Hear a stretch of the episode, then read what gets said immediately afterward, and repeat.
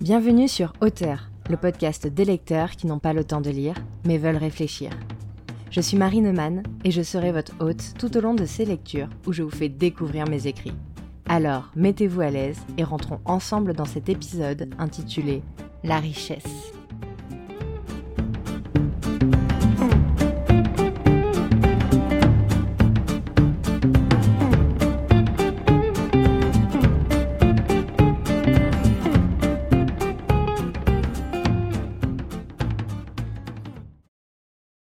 Comme à son habitude, quand elle avait une question existentielle en tête, elle se rendait au cœur de la forêt où le vieil homme méditait. Elle s'approchait alors, tout doucement, pour tenter de le surprendre, sans jamais y arriver. Chaque fois il l'entendait. Elle le rejoignit donc sur le sol de la terre-mère avec sa question qui lui brûlait les lèvres. De quoi sommes-nous riches? Le vieillard, jamais décontenancé à la moindre de ces questions, lui offrit un sourire avant de lui demander ce qu'elle en pensait.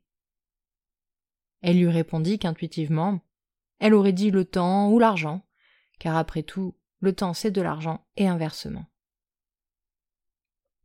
Il la regarda un instant, avant de lui dire qu'effectivement, la richesse pouvait se rapporter à l'argent. Trouvant cette réponse insuffisante, elle lui demanda plus de précision. Le vieil homme reprit alors.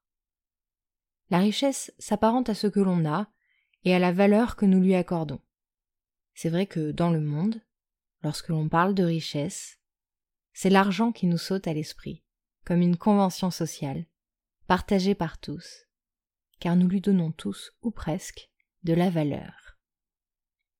Ensuite, en y réfléchissant, les secondes, les minutes et les heures de nos vies semblent être notre plus grande fortune.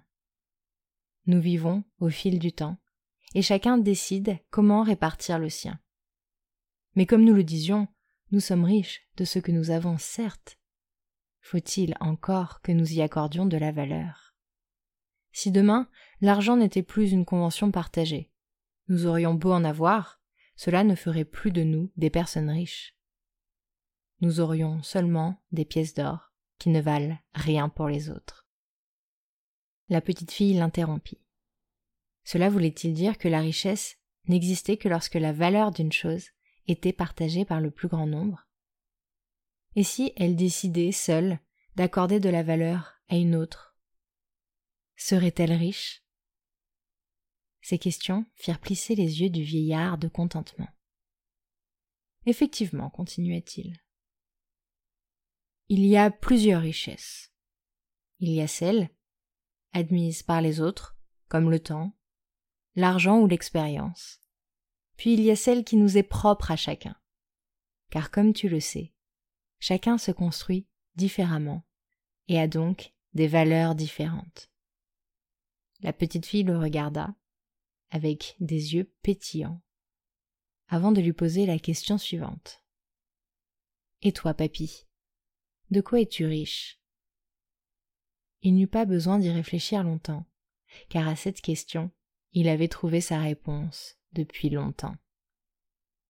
L'amour.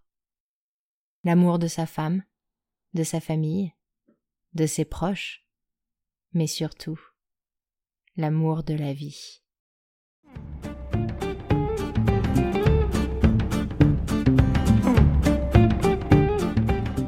Merci pour votre écoute.